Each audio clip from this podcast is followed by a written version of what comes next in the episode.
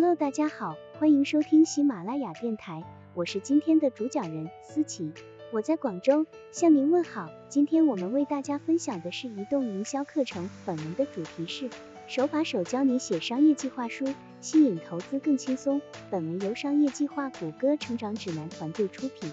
喜马拉雅平台播出。介绍完企业信息后，你可以分析一下所在行业还有主要竞争对手，简要概括一下你所处的行业，行业处于发展期还是下降期？为什么你认为这个行业有商机？有没有什么趋势影响这个行业？比如受重口味的不断变化，或是技术发展日新月异？接下来就要思考你的竞争对手了，你将与哪些主要对手竞争？他们所占的市场份额分别是多少？你想要占的多少市场份额？描述一下你的目标受众。例如，杭州川厨的目标受众，餐厅周边十公里范围内的都市美食爱好者和川菜爱好者。列出目标受众的人口统计特征、心理特征、价值观、个性、观点、态度、爱好等和地理位置信息。同时还要描述目标市场的规模有多大。以及为什么现在在这个市场开辟销路恰逢其时？解释你打算如何满足受众的需求，你的公司有哪些独特优势？你可以解决竞争对手无法解决的哪些问题？你用什么方法来满足受众需求？创新思维、品质、数据等小贴士，你可以把进入这个行业所面临的障碍也写出来，比如需要执照，满足监管要求，人才招聘难，营业地点难寻。人们不喜欢麻辣口味等等。接下来可以画出公司的简要组织架构，说明每个岗位的具体职责分工以及上下级关系。可以添加一张组织结构图来明每个岗位的职责分工，哪怕有的职位仍然空缺也没有关系。大体上来说，你需要确保每项工作和职责都考虑到，且不能有重叠。最后说明企业的所有权结构，公司的组成类型是哪一种？公司股份都归谁所有？他们各占多大比例？在写商业计划书的时候，对产品或是服务的介绍和公司情况的介绍应该是同等重要的。想一想，你希望人们关注公司产品或是服务的哪些方面，并写在计划书里。你的产品或服务目前处在哪个阶段？是否有采用特殊技术？在设计上有没有值得一提的地方？如果你已经开始或是将要开始一些研发工作，来实现你的产品或是服务，也可以停一下。此外，如果你持有专利，或者已经申请了专利但还没得到批复，也不要忘了停一下。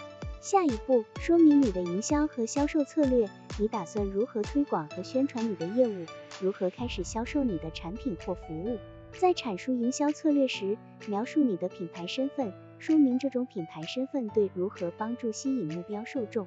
例如，你在开展营销时打算使用什么样的口吻？你打算在营销素材中使用什么样的色彩、图像和视觉元素？要清楚说明你在开展营销时将如何向受众介绍产品或服务。你打算使用哪些营销渠道？社交媒体、搜索广告和展示广告、电子邮件营销等。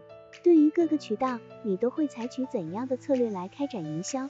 在阐述销售策略时，还要说明你打算如何开展销售工作，是否要靠合作伙伴、分销商、网店、开实体店或是推销员，详细说明你已经采取了哪些步骤来销售你的产品或是服务。接下来你还要采取些步骤，例如你是否已经开始发掘潜在客户，他们很快就可以预定你的产品了。此外，还应说明你的销售策略与营销策略是如何协同配合的。现在，你可以开始撰写计划书中与资金有关的内容了，即说明你需要多少资金，说明你现在需要的资金量，这笔资金可以让你的企业维持多长时间，以及你将来需要多少资金。你应该详细说明资金的用途，例如启动成本、租用店面等，运营成本、研究和设计上的投入、工资、人才招聘费用。业务发展费用等等，最后把你的实际财务状况和预计的财务状况也放进去。这不仅是要给潜在的投资人看，也便于你准确掌握自己的财务状况。加入预计的月销售额数据和年销售额数据。如果你有多种产品或服务，请按收入来源拆开，据添加预计的损益表、资产负债表和资本支出预算。同时别忘了提供第一年的月度或季度预测数据。如果是一家成熟的企业，则需要提供过去五年的相关报表。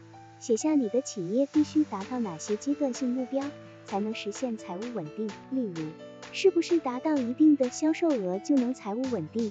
估计一下你何时可能亏损，你何时可以实现收支平衡甚至盈利。